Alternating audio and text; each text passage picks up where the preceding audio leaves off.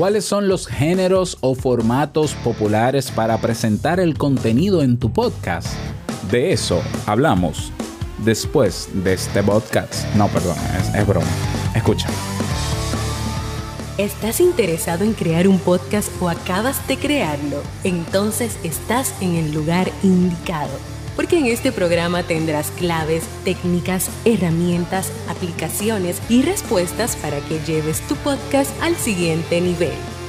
Y contigo tu anfitrión, podcaster y soloprenur que ha hecho del podcast su mejor medio para vivir, el del apellido japonés pero dominicano hasta la tambora, Robert Sasuki. Abre bien tus oídos porque esto es podcast.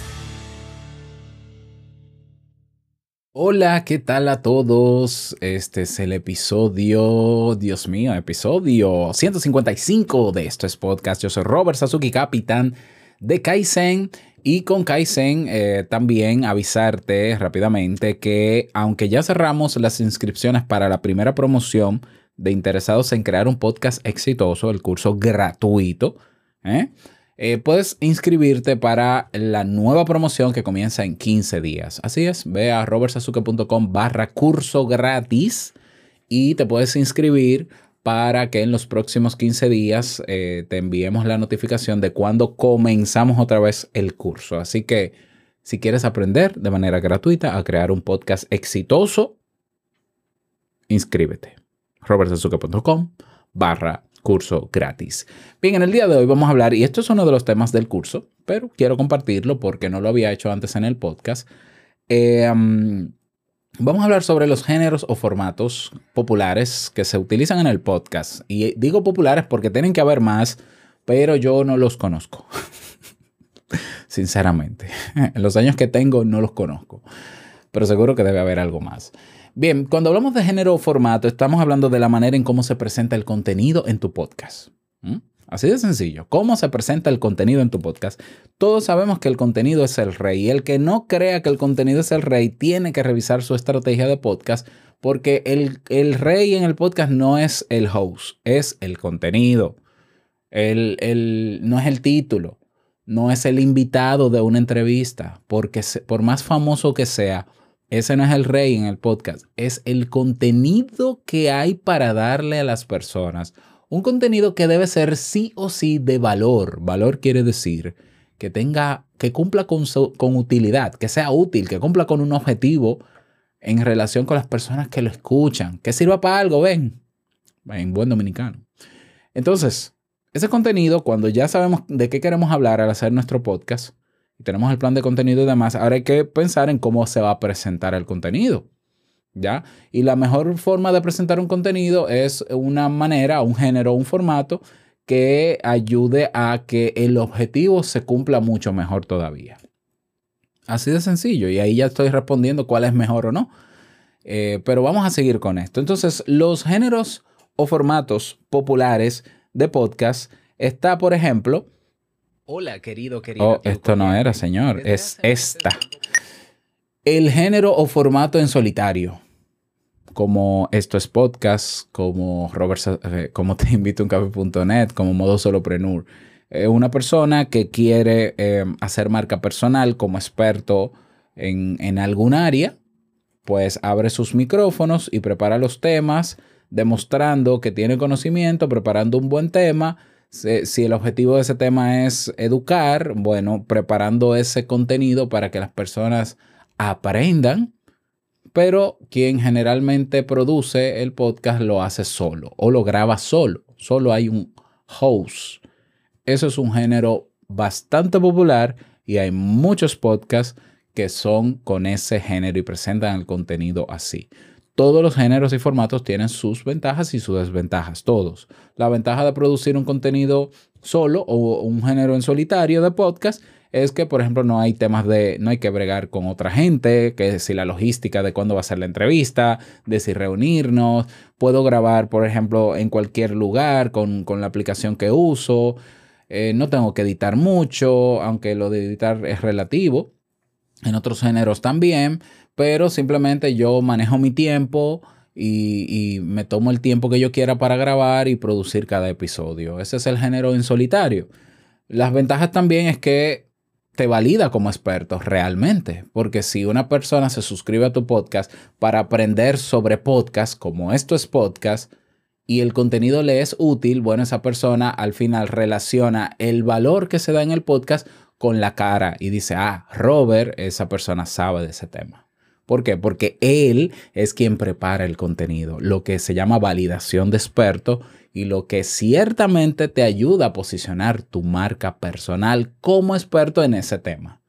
Entonces, fue lo que yo hice con Te invito a un café. Yo quise posicionarme y darme a conocer como psicólogo. Bien, pues se logró. Fue lo que he hecho con estos podcasts y sí, se ha logrado. Eh, con modo solopreneur y sí se ha logrado. Entonces, si tú quieres, por ejemplo, crear marca personal y darte a conocer como experto en algún tema o especialista en un tema, pues el formato en solitario puede ser para ti, puede ser. Y es un género popular. Otro género popular es el de entrevista. Ah, bueno, yo soy el anfitrión y yo busco entrevistados con el criterio que sea, ya sea porque esos entrevistados dominan un tema y van a dar valor y, en, el, episodio sobre ese tema o vamos a hablar de la vida de los entrevistados. Ventajas, por ejemplo, que eh, hay personas diferentes, que la audiencia va a tener historias diferentes de, de, famosos, o famosos no, de entrevistados, que va a ser más versátil en, su, en los temas que se presentan. Desventajas, la logística es compleja de hacer entrevistas. Muchas veces esas entrevistas hay que editarlas. Son más horas de producción. A veces hay problemas porque no aparece el entrevistado y entonces hay que improvisar o tener un plan B. Eh, a veces el entrevistado después que te da la entrevista dice que no quiere que la publiques. hay que hacer un acuerdo, preferiblemente por escrito, donde el entrevistado esté de acuerdo en que se publique la entrevista. Porque sí, han habido hasta demandas por eso. Pero ese es otro tema, no te metas en miedo. Eh, ahí está el género de entrevista. Popular, muchos podcasts son de entrevistas. ¿Ya? Entonces, eh, si tú lo que quieres, en vez de darte a conocer y hacer marca personal, es contar historias a través de otras personas para que sirva de inspiración, puede ser que este género sea para ti, el de entrevista. Tenemos también el género de diálogo o conversación, que es diferente al de entrevista porque estamos hablando de dos o más anfitriones del podcast que siempre están tras los episodios conversando sobre un tema. Entonces aquí conversamos sobre tal tema, todos, y, se va a diferenciar también este género de diálogo del de round table o mesa redonda. Te voy a decir por qué. Porque en el diálogo todos están aportando al tema general de ese episodio.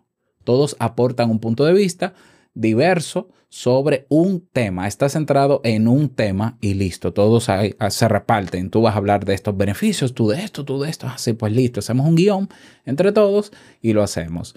Hay muchos programas de radio, hay podcasts también. Bueno, vamos a dejar los programas de radio, pero hay podcasts populares que son de diálogo y que funciona muy bien. Entonces, si a ti te cuesta hacer un podcast en solitario y quieres hacer crecer tu marca personal, pero no quieres hacerlo solo sola, pues busca un co-anfitrión y háganlo juntos y se dan a conocer los dos y listo. Yo, por ejemplo, tengo un podcast de diálogo con mi esposa Jamie que se llama Entre Pareja, donde los dos socializamos o presentamos un tema. Así de sencillo. Eh, las ventajas, las que te mencioné, las desventajas, eh, volvemos quizá a la logística, ¿no? De ponernos de acuerdo cuando vamos a grabar y demás, que fulano no aparece, que no sé qué, que, qué se va a decir, que hay que preparar un guion pensando en las dos voces, etcétera, etcétera. Un poquito más de complejidad, evidentemente. Pero eh, si te gusta, si te llama la atención ese formato, lo puedes usar. Otro formato muy popular, el de relato o de narración. ¿Mm? De relato o narración. Ahí se crea una historia, real o, ficticia, y se presenta con un narrador generalmente que lleva el hilo conductor de esa historia. Si se quiere, se pueden agregar otros elementos como protagonistas con otras voces. Se pueden agregar elementos sonoros también que ayuden a ambientar esa historia para que se perciba mejor. Y sí, hay muchos podcasts que son narrativos y que les va muy bien, como en otros géneros, a otros podcasts también. Entonces, dentro del narrativo, tú puedes tener el periodístico narrativo, que es contar historias, eh, o sea, periodistas que cuentan historias, eh, por ejemplo, reales, como en el caso de Radio Ambulante. Pero tú puedes tener de ficción, narrativo de ficción, como los que tiene Podium Podcast, que son audionovelas, audioseries, etc. Ventajas. Bueno, hay un, hay un grupo de personas que les gusta escuchar los podcasts narrados y es un género que gusta. Y ventajas también es que, eh, bueno, eso, básicamente esa, esa es la ventaja. La ventaja es que hay un grupo de personas que les gusta el contenido narrado. Desventajas, bueno, se necesita un tiempo, se necesitan recursos, se necesitan eh, quizás un equipo de trabajo, porque si no te volverías loco produciendo tú todo solo, es lo que lo haría insostenible a largo plazo o a mediano plazo y luego quieras abandonarlo.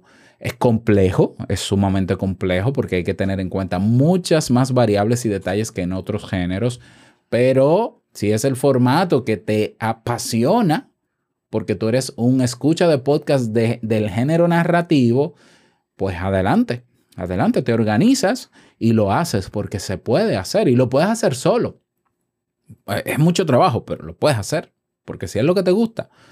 Ok, tenemos entonces el narrativo. Vámonos ahora con el último que sería el de round table o mesa redonda. Aquí un grupo de personas, de dos o más personas, se reúnen para debatir sobre un tema o debatir sobre diferentes temas. Entonces aquí hay diferentes anfitriones que pueden variar también por episodios porque se pueden invitar personas según el tema que se va a trabajar y cada uno tiene una postura, una postura a favor, una postura en contra, etcétera, etcétera.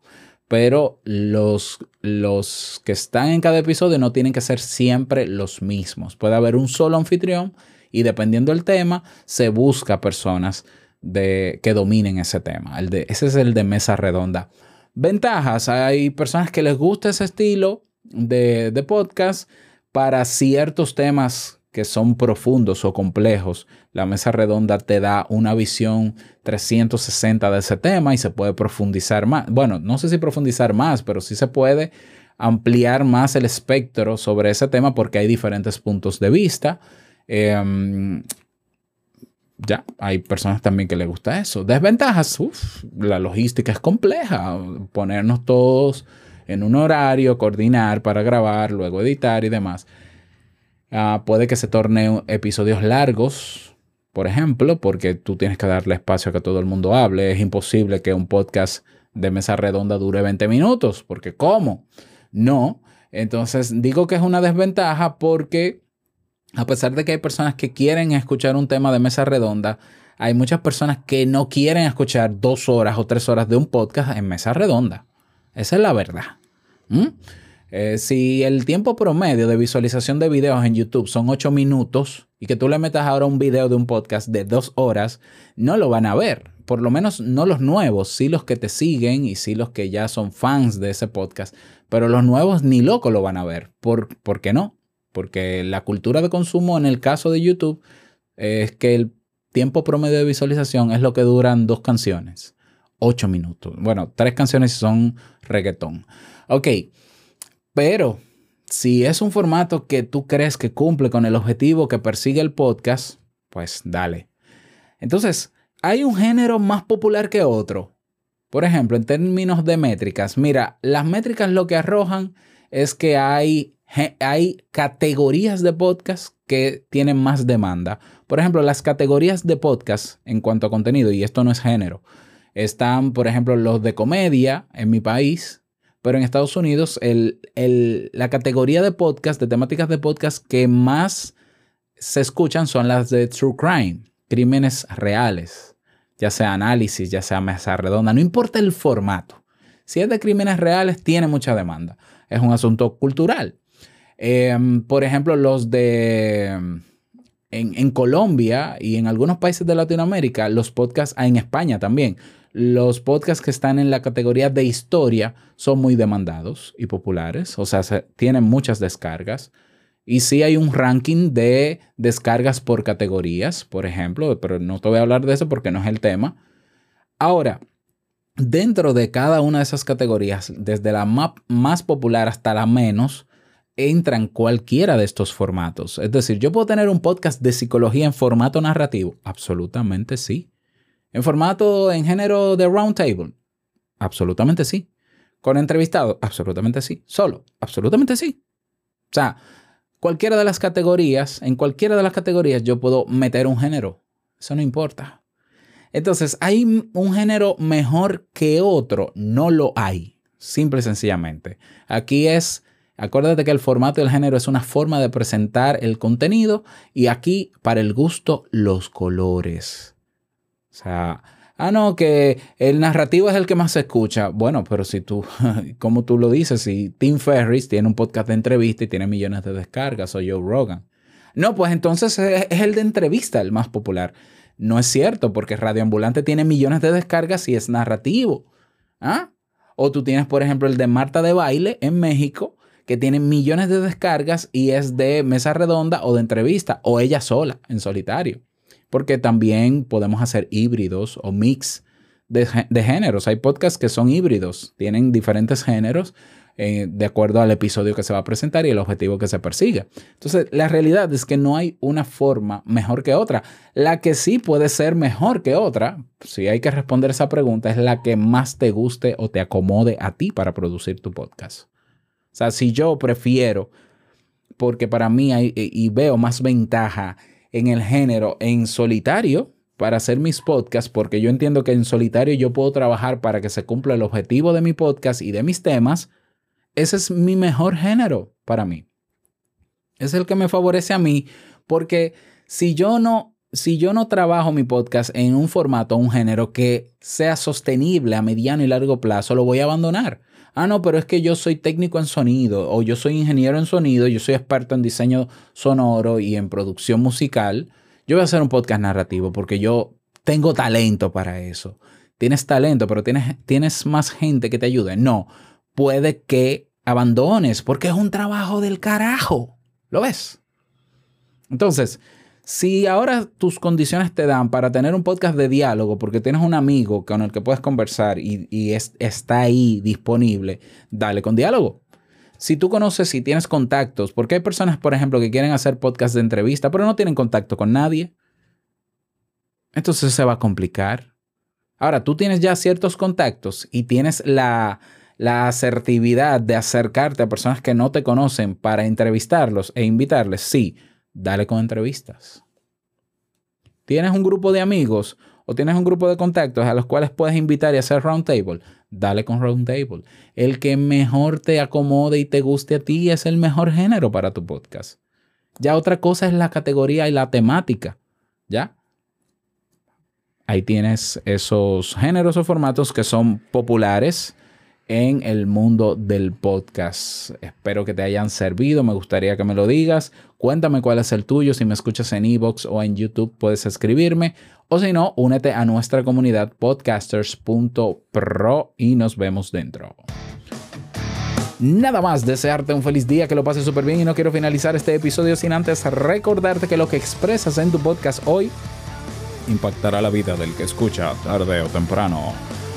Larga vida al podcasting. Nos escuchamos mañana en un nuevo episodio. Chao.